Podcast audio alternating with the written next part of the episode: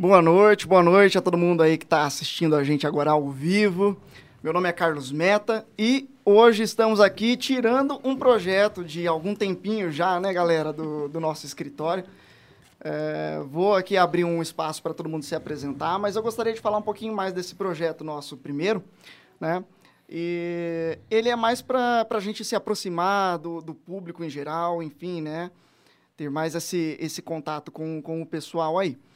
Uh, estaremos fazendo alguns episódios aqui e hoje a gente vai fazer, na verdade, um formato um pouco diferente do que a gente vai fazer nos nossos próximos episódios.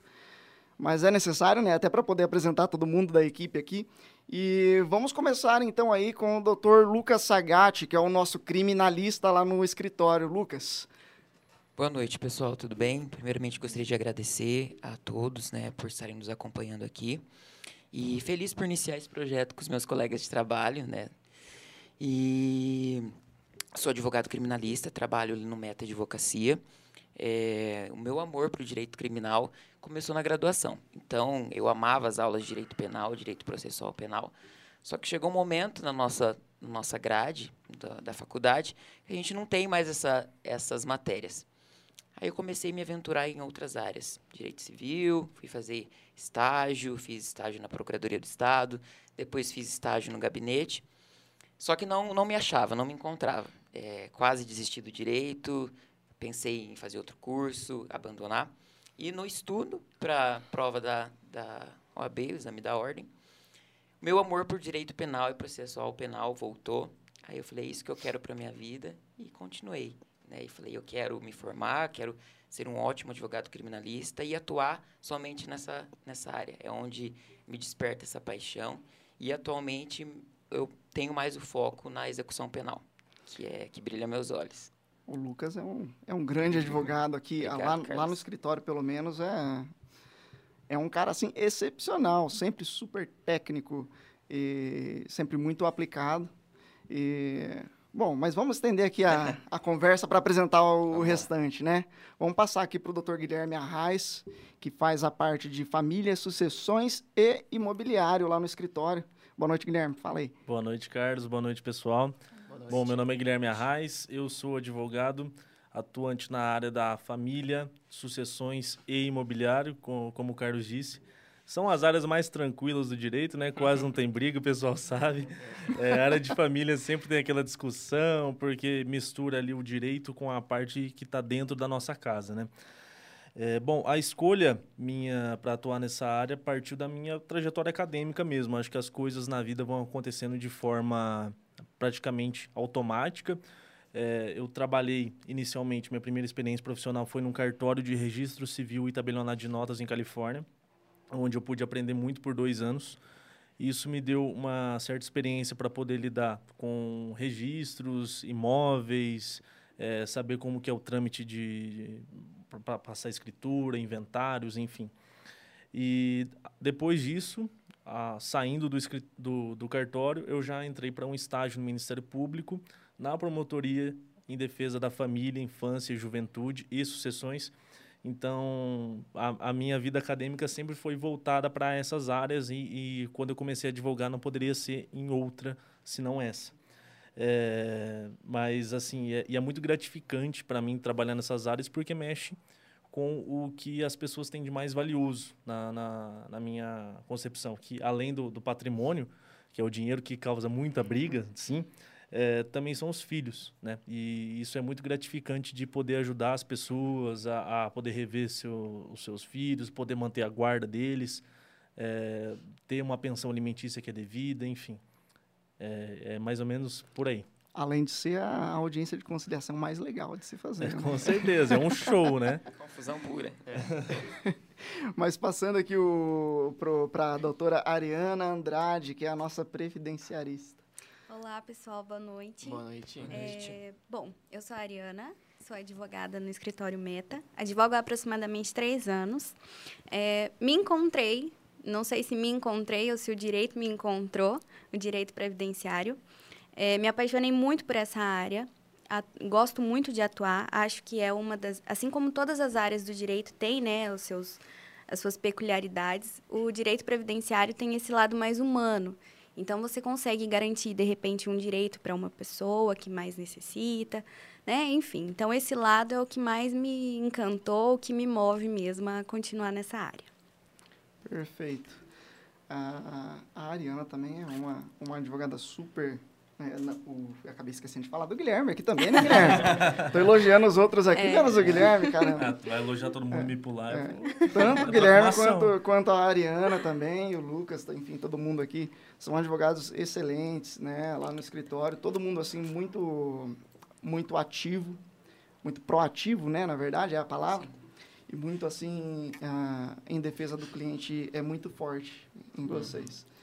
Isso faz parte da advocacia. Com certeza. É, mas Sim. vamos passar aí para o doutor Elton Dubas, que é o nosso advogado da área trabalhista. A segunda área que mais tem treta depois da área de família. é, tem um pouquinho. Bom, gente, primeiramente, boa noite a todos, né? Falar que é um grande prazer para mim poder fazer parte desse projeto, né? Que a gente já estava planejando há algum tempo e colocar isso né, ao ar, assim, para todos poderem é, ver esse, esse projeto que a gente está iniciando hoje. Eu vou me apresentar de maneira bem resumida. Né? Me chamo Elton Dubas, como já falado. Atuo no direito trabalhista no escritório de advocacia Meta, onde lá faço parte desde 2020. Gosto de comentar a minha história porque eu escolhi o direito do trabalho para exercer em si. Né? Creio que todo mundo conhece alguém que trabalha ou que já trabalhou e às vezes nesse, durante esse período de trabalho acabou tendo algum direito suprimido pelo próprio empregador né? Às vezes a própria pessoa passou por isso sem ao menos saber que estava sendo lesado por uma situação. Né? E eu gosto de falar que o direito do trabalho não é uma justiça que vem apenas para proteger o, o empregado, né? muito pelo contrário ela busca trazer direitos e deveres, tanto para empregado como para empregador, né? Então, eu sempre quis mostrar isso, né, para ambas as partes e tentar utilizar o meu conhecimento para ajudar as pessoas, tanto o empregado como o empregador, sempre usando a justiça, né, para trazer sempre paz nessa relação, que é tão importante como a gente até acabou vendo nessa questão de, de pandemia, que a gente vê como teve discussão né, sobre o trabalho, fecha comércio, não fecha comércio. Vejo que a Justiça do Trabalho teve um papel ali meio que fundamental para tentar manter o equilíbrio, né? Porque a gente viu nessa situação o empregador às vezes tendo que demitir por falta de dinheiro, mas também um empregado tendo que manter-se, manter o sustento da, da, sua própria família, né? Então, assim, a justiça do trabalho em si também é, é algo essencial na, na, nas nossas vidas, né? Mas isso, isso é um pouco, vou passar aqui para o Carlos, ele... Elton, você falou agora um negócio muito importante, inclusive, assim, afeta até a, a área em que eu atualmente estou atuando, né? Porque comecei eh, recentemente, na verdade, nessas, nessas áreas do, do direito tributário e o direito empresarial. Ah, o direito trabalhista ele tem uma, uma ligação muito, muito forte com o direito empresarial, principalmente. Né? Com certeza. Principalmente porque ah, o empresariado, hoje em dia, é o que movimenta essa máquina que é o Brasil. E, realmente, nesse, nesse período de pandemia, estamos aí passando por algumas Situações. turbulências, né? Para não dizer outra palavra. Uhum. E, enfim, vários clientes aí assumindo algumas, algumas broncas para serem resolvidas. E, mas é mais ou menos isso aí. A gente vai acabar falando mais sobre essa questão da pandemia também hoje aqui. Né? Deixa eu me apresentar para vocês direito, porque eu também não me apresentei direito né? até agora. Passei para todo mundo aqui. Mas meu nome é Carlos Meta. É, eu sou um advogado, para não dizer outra coisa, né? caçador de oportunidades aí. Venho de família é, estritamente rural, então, assim, praticamente eu sou o primeiro da família que está saindo dessa, dessa área rural, né? Para quem não sabe, a gente trabalhava com, eu trabalhava com flor, enfim, já até plantei tomate na minha vida. E para mim foi assim uma luta bem, bem grande uh, chegar até aqui, né? Ainda não estamos tão longe assim, mas para mim já é uma, uma, uma grande vitória uh, sair de, de City, enfim. Saiu bastante. O Elton também passou por, um, por uma situação bem parecida, Sim. né? É, eu acho até legal, porque a gente acaba conhecendo né, os dois lados da, da moeda, né, Carlos? Exato, exato. E a gente acaba dando valor a muita coisa também. E aqui no escritório eu tive a ideia né, de montar um, um escritório um pouco diferente do, do comum. E vocês aqui foram os convocados da, da, do momento. Que bom. E eu tive muito, muito, fui, sempre fui muito criterioso para escolher quem anda comigo, sabe? No dia a dia, trabalhando, enfim, sempre fui muito criterioso para escolher meus amigos e, e as minhas parcerias. Então, assim, vocês foram aqueles achados, né? E por isso, assim, oh. que eu não elogio vocês é, à toa. Mas vamos ao que interessa aqui, é, né, gente? É legal da gente perceber, continuando na, na só, só, nessa parte que você está falando, Carlos, Vontade. que a gente compactua os mesmos princípios, das, dos mesmos objetivos profissionais, Sim. pessoais, eles se, se comungam em, em algum momento. E eu acho que é isso que é o, é o, é o pinguinho de, de sucesso ali que, que, que traz para né? gente, né? A, pode não... A gente ainda pode estar pequeno, mas com certeza estamos caminhando para se tornar grandes um dia. Com, com certeza, certeza, com certeza. É. Uh, mas eu comecei falando lá no, lá no, no início né, sobre o, esse nosso projeto aqui. Uh, o MetaCast foi uma ideia nascida aqui desse grupo, de uma das nossas várias reuniões semanais, né? Toda sexta-feira a gente tem uma reunião lá no escritório. Inclusive, a gente não trabalha trabalha no, no sentido literal na sexta-feira, né? Mas a gente faz é. várias funciona, coisas. Funciona para muitas outras coisas, mas não é. para o pro processo em si, né? Exato. Uh, nasceu de uma dessas reuniões em equipe, né? Porque tudo, acredito assim que várias cabeças pensam melhores, Juntas. muito melhor do que, do que uma só. E é uma ideia assim que ao, ao, primeiro momento a gente até achou que talvez não fosse dar certo, né? Teve um pouco de resistência, mas abrimos nossa cabeça e é uma coisa que vai possibilitar a gente estender tudo aquilo que a gente faz no escritório para o pessoal de fora, tanto para outros advogados quanto para o público mesmo em geral, né? Para eles captarem um pouco da nossa essência também, certo? Uh, por quê? Porque lá no escritório a gente, come, a gente costuma lidar com a, não só com a advocacia em si, né, a nossa profissão, mas assim, qualquer processo, qualquer cliente, enfim, qualquer situação que a gente se depara, a gente costuma lidar de uma forma muito empreendedora, né? Nós costumamos fazer assim tudo sempre muito balanceado, sempre tudo muito bem pensado, sabe? Já visando ali uh, os prós e os contras da situação. Então seria uma coisa bem bacana da gente trazer isso para mais gente, porque também não tem como a gente levar todo mundo para o escritório. Uhum, e é. nesse período de pandemia também nem, nem teria nem teria faria muito sentido, né? Sim, sim. Mas assim a gente consegue alcançar mais gente para participar desse movimento junto com a, conosco aí. Mas vamos começar aqui então com o nosso primeiro episódio do MetaCast. Uh, hoje vamos fugir um pouco do formato que, que pretendemos levar nos próximos episódios, né, como eu já falei também. E hoje aqui, em específico, vamos trazer algumas notícias aí do mês, da semana, enfim, as últimas notícias aí. Inclusive, temos uma notícia aqui de Apucarana, né, tem, Lucas? Tem. Que tá aí bem... Em, tá bem em alta, em né? Em alta aí no, no, nos comentários, enfim, nas redes sociais. E vamos começar, então, por ela, né, Lucas? Vamos lá.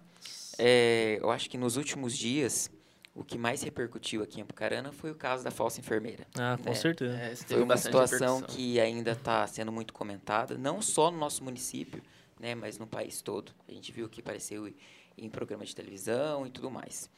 A gente tem que pensar que, nesse caso, é, a pandemia trouxe uma situação é, muito preocupante para o direito criminal. É, antigamente, antes da pandemia, não se falava sobre crimes contra a saúde pública de uma forma tão tão em evidência como agora. Sim. Né? Então, antes mesmo do caso da falsa enfermeira, a gente já estava vendo que os, os crimes contra a saúde pública estavam ganhando um grande destaque. Mas no nosso município não se discutia tanto, até surgir essa situação né, da falsa enfermeira.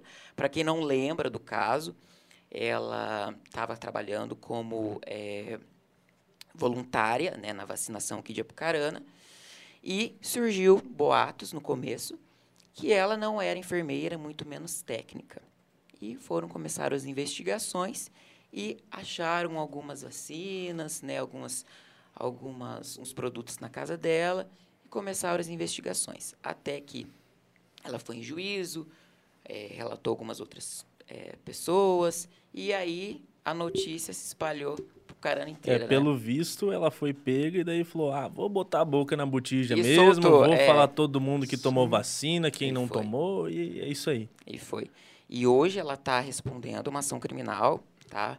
Pelos crimes aí de peculato, é, infringiu também determinação de poder público, que é o, o artigo de crime contra a saúde pública, e também exercício ilegal da profissão. Então ela está respondendo aí uma ação criminal junto com demais demais indivíduos que aí tomaram a vacina, supostamente ajudaram ela aí a desviar É porque na realidade ela era cuidadora, né? Ela não Sim. era técnica de enfermagem. A história, assim, a história que, que comentam aí meio que por fora é que ela era cuidadora de idosos em uma clínica, né?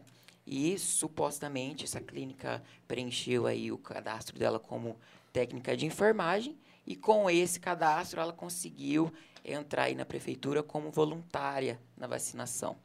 E aí, é, conseguindo aí ter contato com a vacina, começou a desviar. Então aí que gerou uma grande comoção aí da, da, da sociedade. Cara, e, e isso aí tá, tá muito falado aqui na cidade, né? Eu acho assim que o pessoal aí até que tá ouvindo deve estar cheio de dúvidas sobre essa questão. Sim. E, inclusive, até gostaria de frisar que hoje que estamos ah, simplesmente que comentando sobre o caso, né? Sim. Não vamos adentrar nessa no parte, assim, mérito, né? no mérito, o que está acontecendo, que, o que defesa, enfim, o Ministério Sim. Público está fazendo ou não. Não vamos dar opinião nem nada nesse sentido, apenas estamos comentando com cunho informativo, Sim. né? E acredito que seja, que seja uma das várias situações que sempre Uhum. acontecem nesse nosso Brasilzão aí. Que agora veio à tona, né? É, ela, ela e mais várias pessoas foram denunciadas né, pelo. Ministério Público por, pela questão do peculato, que, que daí o Lucas pode me corrigir, que seria a, o desvio de, de, de verbas ou Sim. de, de produtos da administração pública em proveito próprio ou alheio. Sim, isso mesmo. É a pessoa que é funcionário público, tá? É, tá ali como funcionária, e ela desvia um proveito, dinheiro, bens para si própria, né? Ou para terceiro. Então, no caso, aí muitos questionaram, tá, mas ela não era funcionária pública, né? Ela estava como é, Voluntária. voluntária. Só que esquecem que o nosso Código Penal lhe traz que algumas, algumas situações a pessoa se enquadra como funcionária pública. Então, ela ali, mesmo não sendo funcionária pública, passando-se por funcionária, ela estava em função de uma funcionária pública. Então, por isso, ela está respondendo pelo peculato. E os demais em concurso. Olha né? só. Então, assim, a pena, eles não estão respondendo por apenas infringir determinação do poder público. Estão respondendo em concurso por peculato Quem também. tomou vacina está respondendo por Sim, peculato também. Tá a pena é por de peculato. quanto?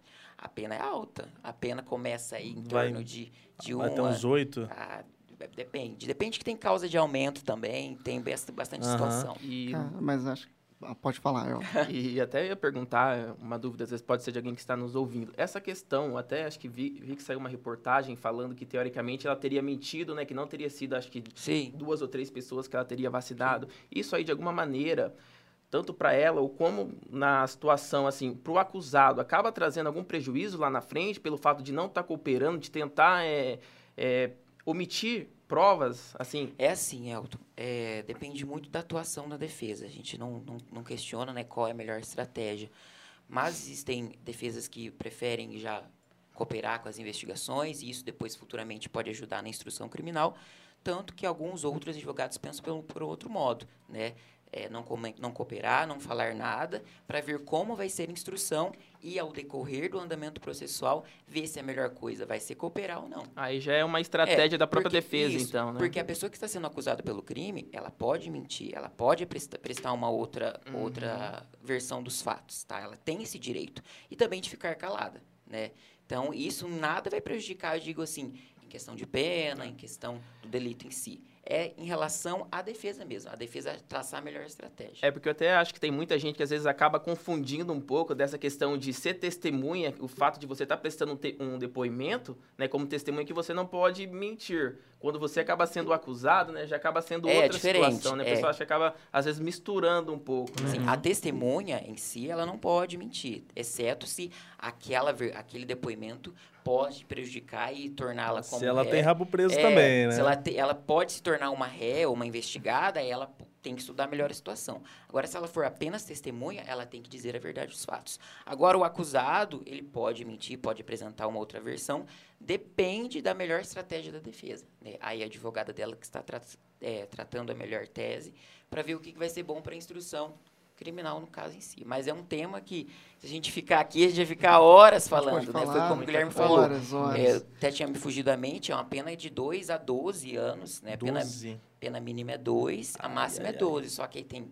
é, majorante, tem toda a situação. É que é difícil a gente falar quanto né, que ela vai sim, receber de pena, a gente nem sabe se ela vai ser absolvida, sim. condenada, Exato. tem toda a parte da pena, Mas, mas, é... esse período da, da pandemia, né, pelo Covid, trouxe, assim, várias surpresas e outras não tão surpresas assim, como no caso, em casos como esse, né, que não foi só esse, esse no, aqui, no nosso, na nossa realidade, está na nossa cidade, Sim. né?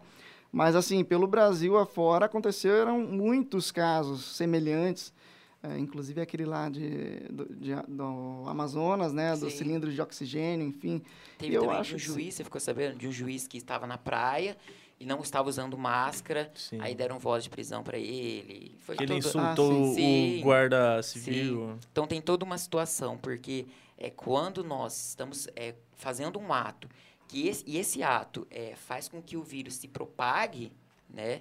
Pode talvez enquadrar no crime aí do 268, que é infringir determinação Da mesma pública. forma que é o pessoal que faz aglomeração, Sim, que faz festa. festinha, é esse artigo que incorre Sim, também, né? É, tem que tomar Além de multa. cuidado. E multa. Então tem que tomar muito cuidado. As sanções administrativas e também na esfera penal. Lucas, e nesse caso da enfermeira, voltando, é, esses outros que estão envolvidos, seria possível é, que, o, que o, o oferecimento de al- algum acordo, alguma Sim, coisa nesse é, sentido? Saiu a notícia recentemente que os demais denunciados, né, fora ela e um outro, um outro indivíduo, eh, o Ministério Público ofereceu acordo de não persecução penal. Esse acordo é um acordo entre o Ministério Público e a Defesa, tá? O qual, eh, se for firmado, o processo não continua, o processo para ali, Ah, tá? Só que tem requisitos, tem condições e é tudo feito de uma forma ali bem, bem judicial. O juiz marca uma audiência. Então, para esses, foi oferecido o acordo. E, ao meu ver, assim, claro que a gente, cada um cuida, né? A gente não pode dar pitaco, mas o acordo de não persecução penal é uma ótima saída para algumas situações, né? Ele não gera reincidência, maus antecedentes. É uma boa, uma boa estratégia. Eu tenho um, um- um pezinho no, no direito criminal, Criminal. também. eu acho assim que esse processo ele é muito rico em, em informações assim técnicas, Uhum. sabe? Tem muita coisa que dá para rolar ali, tem muita coisa que dá para ser arguída, vários tipos de estratégia, tanto pela defesa quanto pelo Ministério Público, para serem adotadas, sabe? É, mas, como eu disse antes, a gente não vai adentrar É. nesse mérito aqui. Mas, assim, é um processo muito bacana de quem gosta do direito penal, de quem atua ou quem é entusiasta mesmo, acadêmico aí que gosta da área. É um processo muito bacana de ser acompanhado. Inclusive porque ele tá em, ele não está com segredo de Não, justiça, não tá, né? ele tá. tá, tá com visibilidade Sim, pública. visi- Visibilidade É. pública. A gente consegue olhar o processo, né? É, outra coisa que saiu recentemente é que o juiz manteve a prisão dela, né? Da, da suposta falsa enfermeira. Então, ele manteve a prisão dela, os demais não, mas ela mantém presa. Está aqui na unidade penitenciária. É. Mas é isso, é uma situação que se a gente ficar aqui, a gente vai alongar muito, né? Mais um Mas é dos, muito dos, interessante. dos frutos da pandemia do Covid. É, E e falando- muito, né? Em várias áreas. Sim. E falando em pandemia aí, né, dessa situação totalmente é, é diferente, né? Porque nova já não é mais. Já, É. tamo, já estamos aí há um bom tempo nisso. Mas assim, cada dia acontece uma coisa nova e que vai influenciando no nosso dia a dia. Eu gostaria de passar aqui a palavra para o doutor Elton Dubas, que vai falar agora sobre o afastamento do trabalho da gestante nesse período, né? Parece que teve alguma, alguma novidade aí recentemente. Elton, comenta pra gente um pouquinho. Sim, sim, com certeza. É o que a gente falou, né? Em meio à pandemia, as coisas acab- acabam acontecendo de maneira muito rápida, né? Até no dia 12 de maio foi sancionada a lei número 14.151, que é a lei que determina o afastamento da trabalhadora gestante dos trabalhos presenciais, né? Essa lei teve apenas um artigo, né? Que ela tinha um efeito para iniciar a partir da publicação, ou seja, a lei começou a ter o seu efetivo poder a partir do dia 13 de maio. Né? Até gosto de brincar. Imagina se uma lei com vários artigos já geram muita discussão. Uhum. Imagina uma lei, como foi nesse caso, que tem apenas um artigo. Né? Uhum. O que... fica, fica muito espaço para discussão, né, Elton? Sim, com certeza, porque como foi falado, essa lei ela trata do, do sentido que todas as empregadas gestantes que exercem a atividade presencial teriam que ser afastadas das suas atividades, né, em meio de trabalho remoto, teletrabalho, qualquer coisa desse jeito, desde que não seja presencial. E também tinha ressalva que o salário da empregada não poderia ser abaixado, diminuído de nenhuma maneira. Ou seja, acabou trazendo o ônus todo para o empregador. Né? Então, assim, como a própria lei tem apenas um artigo, gerou vários e vários questionamentos, né? Então uhum. vocês imaginam como que ficou, Sim. né? Calma aí, já que você entrou nesse ponto, Elton, eu acho assim que até que o pessoal que está ouvindo aí vai ter uma dúvida nesse nesse nesse ínterim. Calma, quem está arcando com isso tudo então é o próprio empregador e não o INSS. Não Sim. tem aquela questão do auxílio maternidade, tem alguma coisa a ver com isso aí ou não tem nada a ver? São coisas diferentes. Não, não, Carlos. No fato da própria lei, em si, ele deixa o ônus para o próprio empregador, né? Até a doutora Ariane poderia esclarecer para a gente um pouquinho o que, que é o, auxílio maternidade, né? É, esse auxílio maternidade, na verdade, ele serve para a empregada, para empregada, né? Para o segurado gestante, para segurada, também para aquele que adota e no caso também de aborto, que nós não é, não é tanto falado sobre isso, né? A gente sempre costuma tratar o, o auxílio maternidade somente para as gestantes.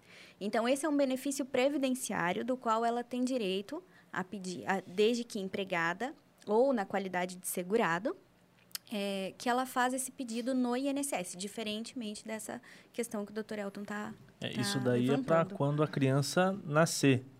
Seria. Sim. E sim. nesse caso, é, a, a, lei nova é, Isso, é. é para durante a gestação. Sim, sim. Ah, a própria lei já é, a própria lei já deixa bem expressa que independentemente do período de gestação, seja no primeiro mês, no sétimo mês, a partir que a, que a empregada tem conhecimento que está gestante, ela tem que ser afastada imediatamente do trabalho presencial, né?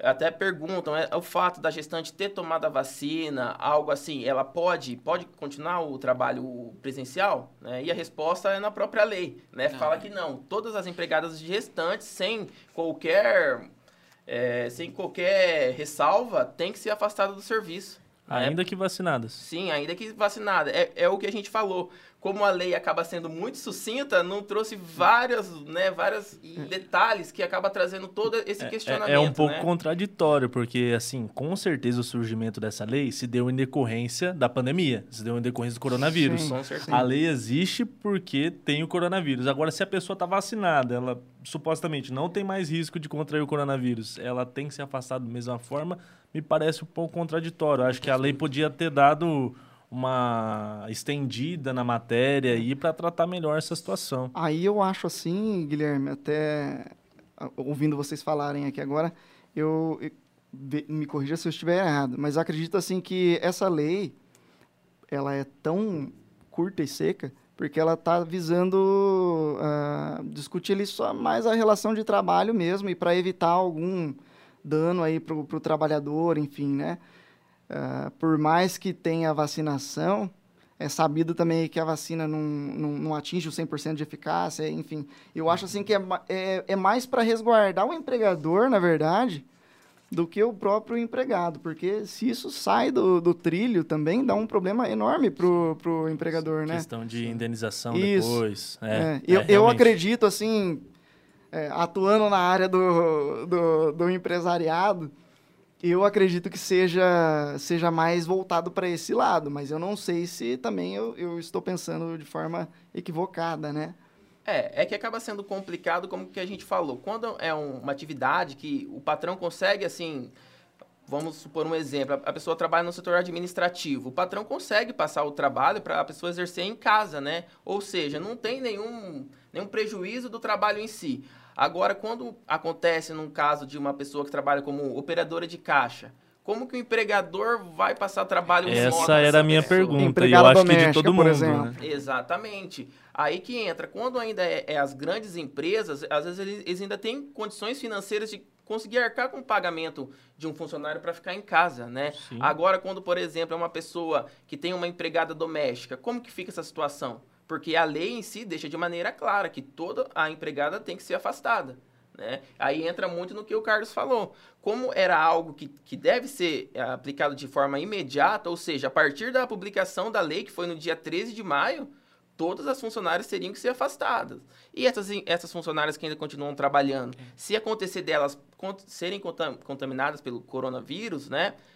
Gera, gerariam uma grande ação de, de repercussão financeira, porque quanto que custaria uma vida da, da empregada em si, né? Então, assim, Aí deve levar muito em consideração isso também. Às vezes é, é muito mais compensador para o próprio empregador deixar a funcionária afastada em casa é, e, e se proteger de uma, de uma eventual morte da funcionária e também né, resguardando, lógico, é a vida, que é o bem mais precioso. Com né? certeza. Tanto Isso, isso abre uma lacuna enorme, né? Porque vai caber ao nosso poder judiciário discutir uma situação ou outra, Com né? certeza, Os Lu. nossos tribunais vai abrir uma... Um vai entender de uma forma, outro vai entender de outra. É, o que a gente sempre fala para tentar sempre ter uma relação de boa fé com, com, com o funcionário, né? Porque assim, é algo novo, tanto para o empregado como para o próprio empregador, né? Fica numa situação que foi muito de maneira imediata. Então, assim, sempre converse de, de boa fé, explique a situação, né? Dá até para tentar aplicar as, as medidas provisórias 1045, 1046,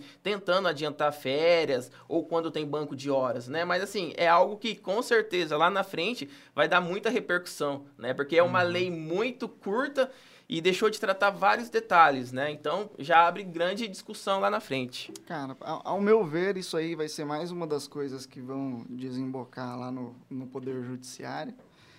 E falando em Poder Judiciário, entre STJ e STF, aí que tivemos várias situações né, nos últimos dias, temos também a questão do, da correção da FGTS. Isso eu vi falar muito Esse nos estourou. últimos dias. Esse aí deu muita Esse repercussão. estourou no WhatsApp. Principalmente nas redes sociais, né? E daí tem gente, assim, exagerando bastante, falando bastante coisa é, bem iludido mesmo, né? Sim. E eu, eu gostaria aqui que a, que a doutora Ariana falasse um pouquinho pra gente, pro pessoal aí que tá ouvindo também. Bom, na verdade, nesses últimos dias, a internet e as redes sociais bombaram de notícias dizendo que as pessoas tinham direito a uma bolada de dinheiro, inclusive que iam é, conseguir falir a Caixa Econômica e quebrar o país e etc. Mas, na verdade, essas ações, essa discussão toda em torno dessa ação de revisão do FGTS, onde se discute a taxa de correção monetária desse FGTS. É, primeiro é bom a gente esclarecer para quem está ouvindo que FGTS é a sigla para Fundo de Garantia por Tempo de Serviço, doutor Elton, que, que domina o direito trabalhista também.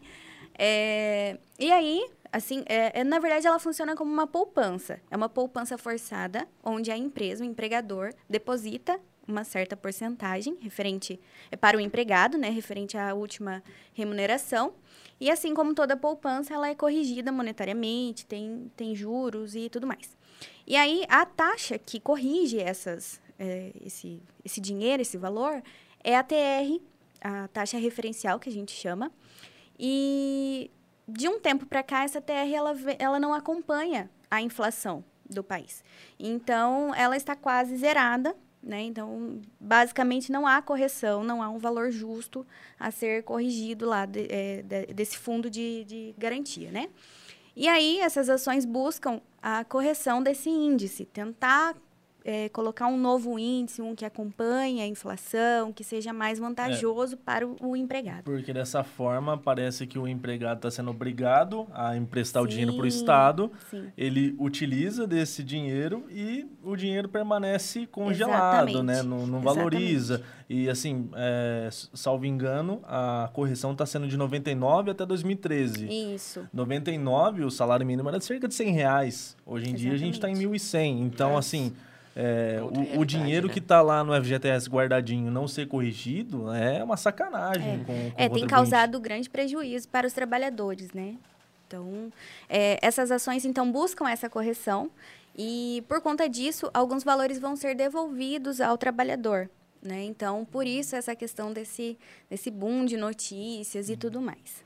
Deixa eu, deixa eu ver se eu entendi aqui, Ariana. Seria como se você tivesse é, o FGTS, como é um, um, valor que fica lá parado, né? digamos assim, uhum. na, na, em posse da, da Caixa Econômica, seria como se você estivesse emprestando um, um, dinheiro, disponibilizando um dinheiro que é seu para a Caixa, e a Caixa não estivesse atualizando esse valor durante Exatamente. todo esse tempo. Isso. Né? É como você fazer um, uma aplicação, um investimento, né? Vamos falar aqui de, um, de uma forma bem grosseira mesmo, para quem está ouvindo aí entender.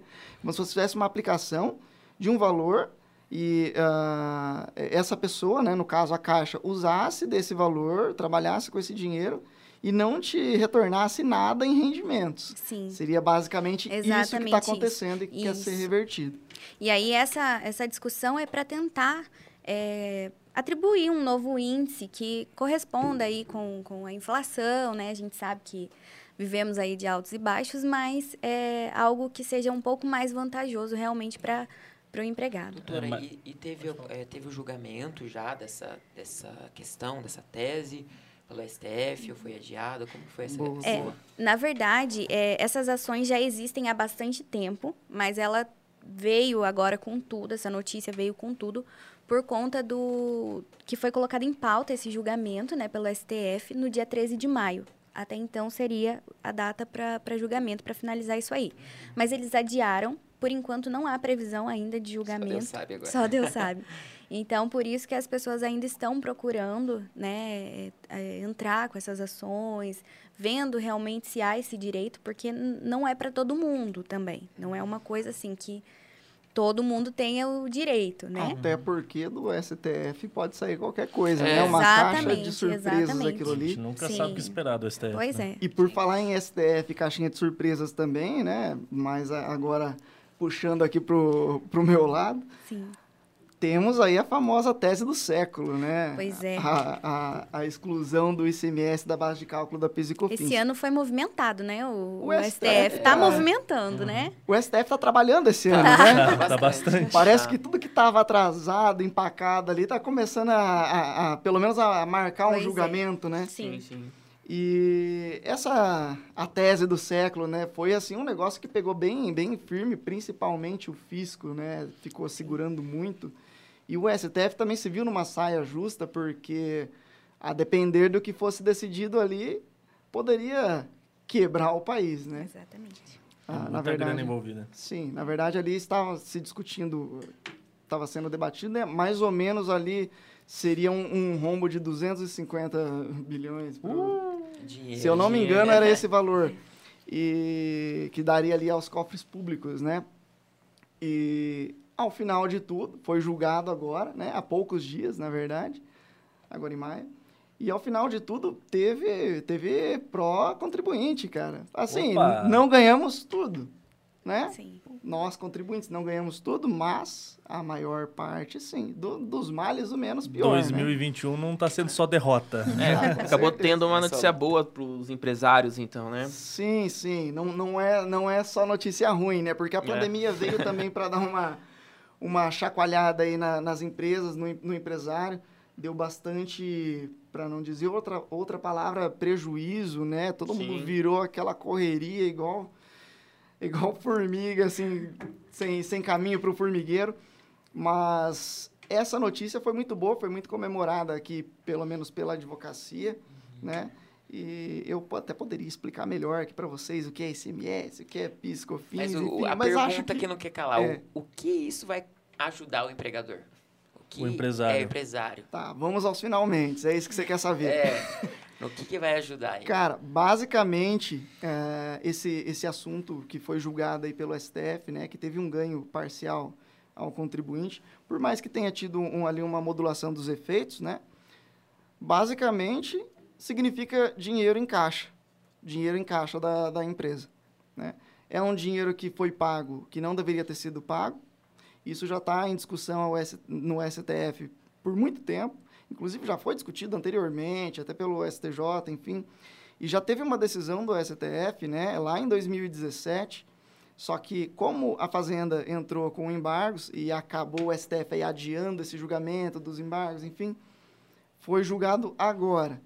Mas, basicamente, é recuperação de tributos. Né? Então, vem para dar aquela força. É claro que também não vem o dinheiro na hora, né? uhum. Mas vem para dar aquela força assim, para o empresariado. Ô, né? Carlos, é, assim, eu queria perguntar, o empresário, muitas vezes, ele nem está sabendo de, desse julgamento aí se não acompanhar o, o STF, né? É, assim, se ele entrasse com uma ação hoje, o que, que ele conseguiria restituir, por exemplo, é, a, a, desde quanto tempo? É só para quem já entrou até o julgamento? Como estavam se falando do, do caso do FGTS, que estava naquela correria lá, entre com ação até 13 é. de maio para receber uma bolada. O advogado não teve descanso, é, né? É, nossa senhora, todo mundo atrás de advogado para entrar com ação. A diferença é que nesse caso aqui, a depender da empresa, é uma bolada, realmente. Opa! Nesse caso aqui, a depender do, da empresa, é uma bolada. E por falar em empresa, assim, ele vai se aplicar a qualquer empresa que tenha ali a tributação no ICMS, no PIS e no COFINS. É claro, excluindo empresas do Simples Nacional, né? uhum. mas ali empresas do lucro presumido, do lucro real, todas elas entram na jogada. E respondendo a sua pergunta, Guilherme, uh, para quem ainda não entrou com ação, vai poder entrar com ação ainda, certo? Até porque já, já foi julgado agora pelo STF, então já tem ali um entendimento consolidado. Ah, vai receber, vai receber não, né? Vai pedir o, o, o, a restituição de valores desde 2017. E aí entra a questão cinco da... Anos. É, é, dá um pouco menos de cinco uhum. anos. É, se eu não me engano, acho que vai perder 10 é, eu, meses. Eu sou advogado, não, não engenheiro. É, a gente. Tem muitas vezes que a gente precisa fazer conta, né? É. Mas a, aqui, quem já entrou antes com a ação, né? Quem entrou até a data lá do julgamento de 2017, antes da Fazenda interpor ali o, os embargos, vai receber desse período do, dos cinco anos anteriores, né? Ao que entrou com a ação, enfim, os dali para frente. Quem for entrar hoje vai receber desde 2017. Se eu não me engano, deixa eu ver só a data aqui, foi em 15 de março de 2017. É, essa é a data que foi o julgamento lá. Então, de lá para frente. Tá? Mas aí agora também, é, é, claro que isso tá aí seria necessário advogado, né? uma, uma ação.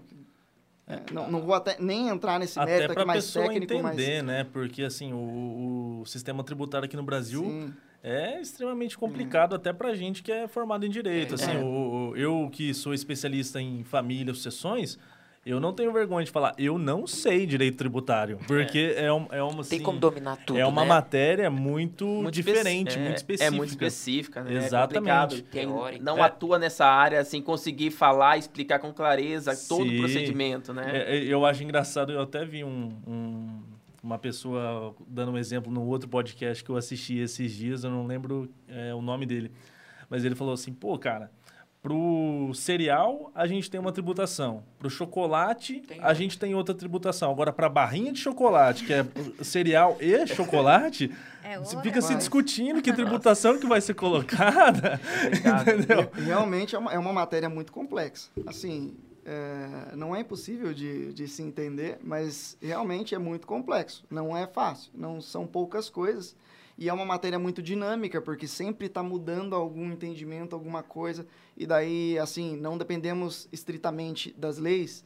Ali tem é, várias resoluções, enfim, é, é. de Receita Federal. E o STF estadual. dando a última palavra, sempre. E né? o STF, como sempre. sempre lá, na espreita.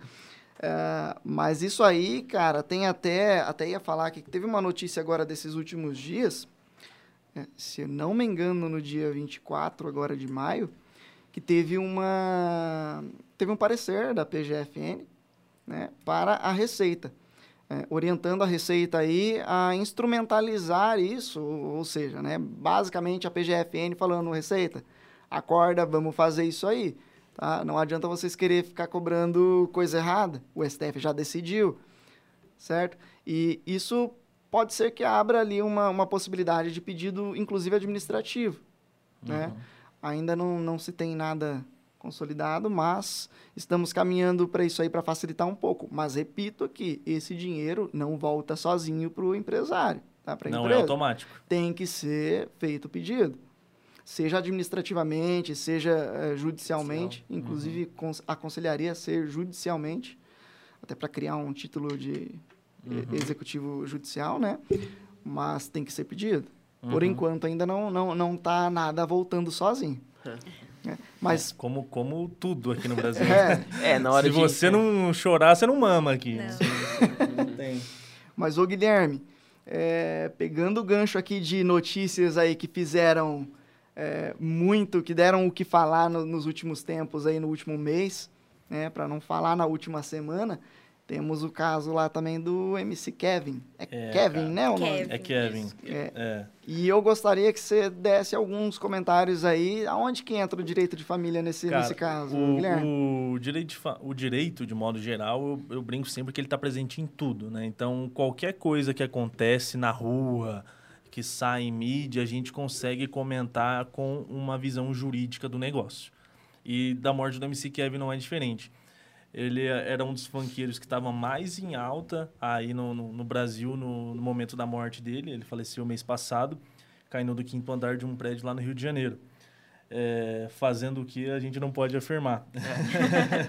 É. é, mas, assim, tirando da parte criminal, de como que ele, que ele faleceu, é, seria legal da gente discutir questão do patrimônio dele, como que ficaria porque a gente sabe que especula-se que o Kevin tinha uma renda mensal de mais ou menos um milhão por mês. Nossa. Então é muito dinheiro envolvido e aí são imóveis, carros de luxo, né, que ele postava fotos ostentando carros de 800 mil reais.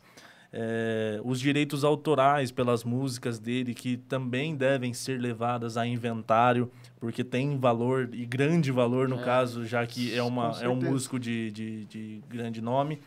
E até, inclusive, eu queria trazer como curiosidade, a conta do Instagram do, do, do MC Kevin também deve ir ao inventário. Porque, assim, a, a, minha conta do Instagram não vale nada. Ela. eu posto de foto minha, do meu cachorro, uhum. com, a minha namorada. é uma realidade nossa, né? Hoje é, em dia que é, é, as mídias digitais, a depender do caso aí, virou uma, uma coisa que você consegue monetizar. Trabalho, né? Sim, é uma ferramenta exatamente. Monetiza. O, o digital é influencer, o digital influencer, ele consegue monetizar aquelas publicações. Ele não está postando o dia a dia dele simplesmente porque ele acha legal, porque ele quer quer mostrar, olha só que legal. Não, ele está ganhando dinheiro para isso. Os famosos publis. Ele está ganhando dinheiro para isso. E, então, o Instagram dele tem uma grande capacidade de monetização e provavelmente vai para inventário, né? Aí, o, o que que estava se fazendo de pergunta, principalmente sobre esse caso? Ele tinha um relacionamento amoroso com uma colega nossa, uma advogada. Criminalista. A, a, criminalista, Deolane Barbosa. É, e começou-se a perguntar se ela teria direito a essa herança do Kevin. Mas espera lá, Guilherme, era namorada? Ela não era, não era esposa dele? Então, o que que está sendo discutido é exatamente isso. É, nas redes sociais deles, é, foi publicado que eles até fizeram um casamento no, durante uma viagem para Cancún, no México. E fizeram um casamento lá, foi postado no Instagram. Só que o que se descobriu agora após a morte dele é que esse casamento foi simbólico. Ele não teve as, a burocracia que é necessária para esse casamento feito no exterior valer aqui no Brasil. Então, é... Rapaz, isso aí é pano pra manga. é, é pano que, pra manga. Basicamente, o casamento não foi validado. Né? Como a mídia mostra, a gente Exato. olha as fotos, ah, foi uma cerimônia, teve o um casamento. É, né? e, e, e assim... Que, é casado. Que são casados. Né? Isso, e o pessoal, assim, muita gente está afirmando com, com completa certeza que eles viviam uma união estável. Eu não sei se é tão simples assim afirmar que viviam uma união estável, gente, porque, assim...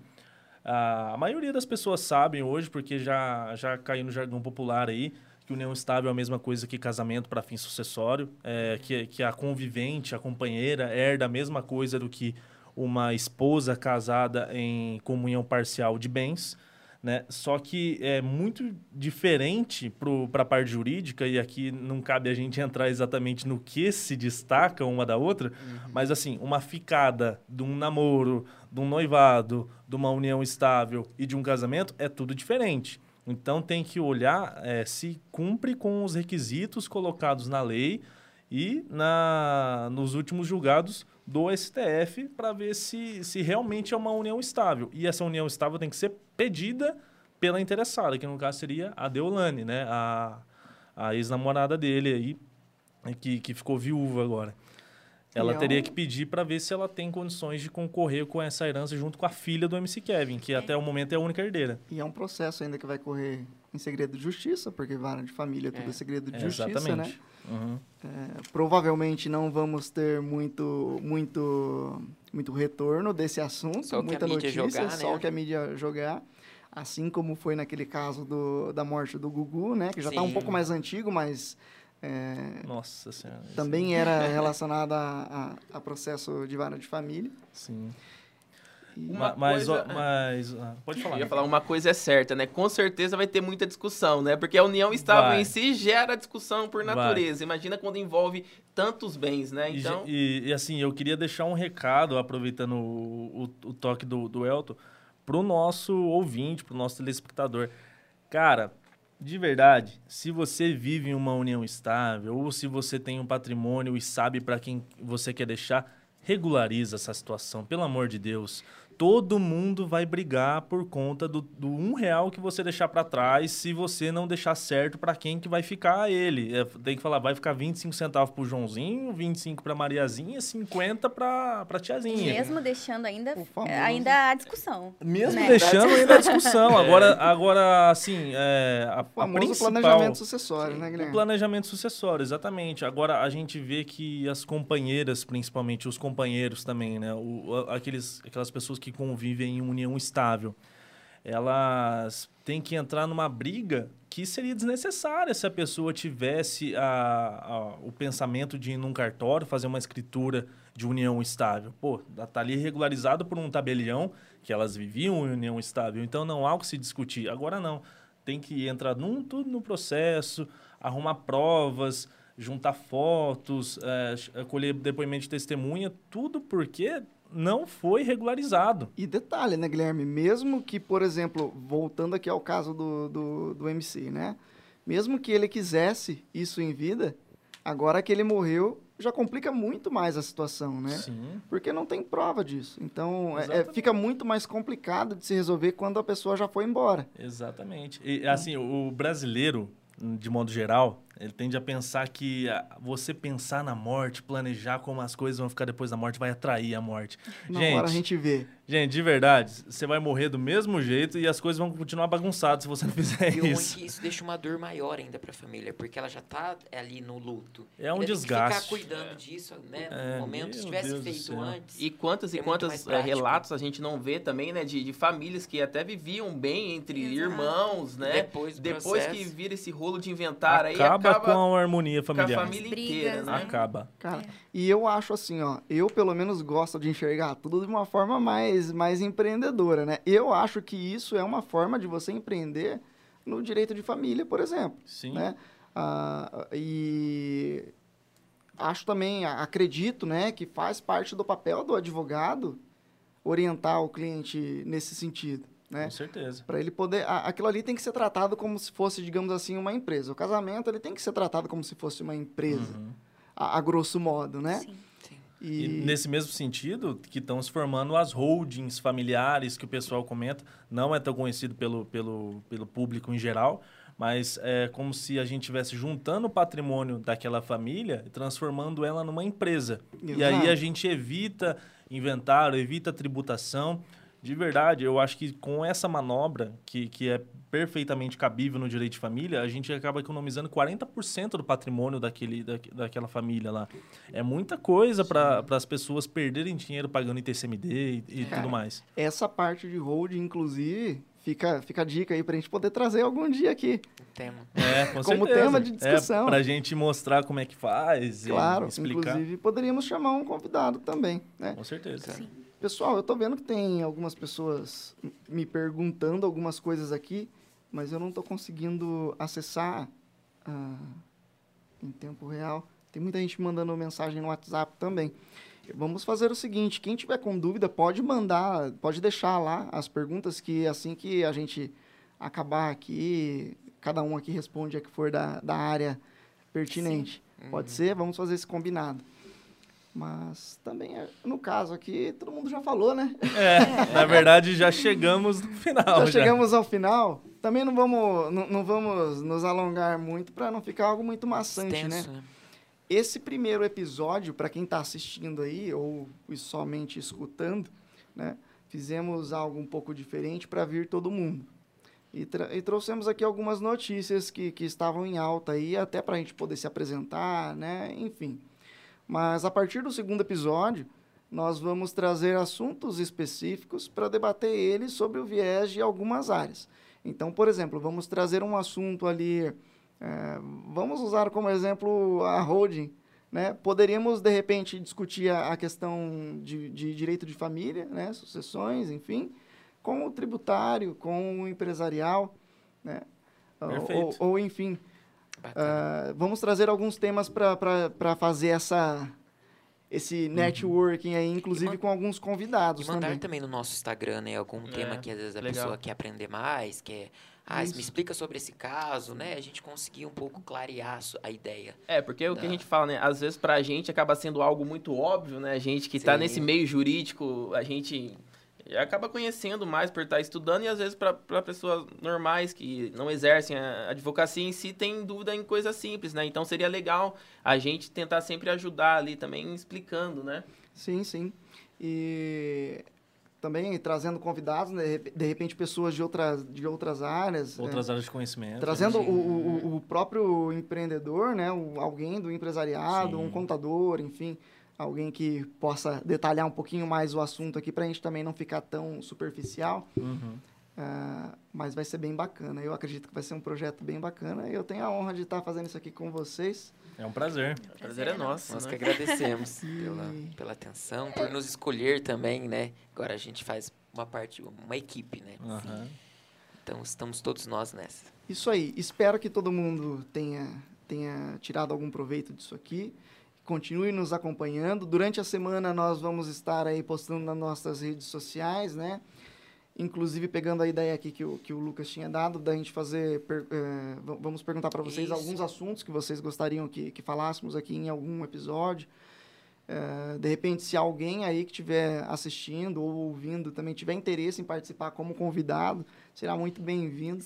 Sempre acrescentar, porque aqui também a gente, além de, de falar um pouco, né, o que a gente sabe, também seria muito bom a gente poder aprender alguma coisa, assim como Sim. a gente faz lá nas nossas reuniões de sexta-feira. Com certeza. Sim. E para aprender mais, é muito importante que o pessoal que está assistindo diga o que está achando, né, é para a gente saber se está no caminho certo ou não. É, dizer quais temas que gostariam de, de, de ver aqui e se a gente está conseguindo transmitir a missão desse podcast, que é levar a, o direito de forma descomplicada para as pessoas, né? E levar o direito também, mostrar a forma menos engessada do direito. Exato. Né? Porque o direito não precisa ser difícil de falar, não precisa ser difícil de entender, de ouvir, e nem de ser aplicado. É. Né? Acredito que a coisa flui muito melhor quando, quando tem aquela aquele negócio mais uma informal leveza, e uma leveza, né? Acaba falando gente... a mesma língua de quem está ouvindo, Exato. né? Exato. Porque também, se não formos bom comuni bons comunicadores, de nada adianta, uhum. né? Não Mas... seremos advogados. Exatamente. Mas, enfim, gente, chegamos ao fim aqui do nosso primeiro episódio. Agradeço imensamente a, a audiência de cada um de vocês, para quem está ouvindo, para quem está acompanhando, né? É, é muito gratificante para mim. É uma honra mesmo estar tá fazendo isso aqui ao lado de vocês. Nós também agradecemos muito, né? E esperamos que o pessoal venha assistir as outras também, sim, sim. tirar as dúvidas em relação a esses É o primeiro podcast de muitos. Com certeza. Que estão vindo por aí. E até é mais. Isso aí, então. gente. Boa noite. Obrigada, pessoal. Boa noite. Tchau, tchau. Obrigado.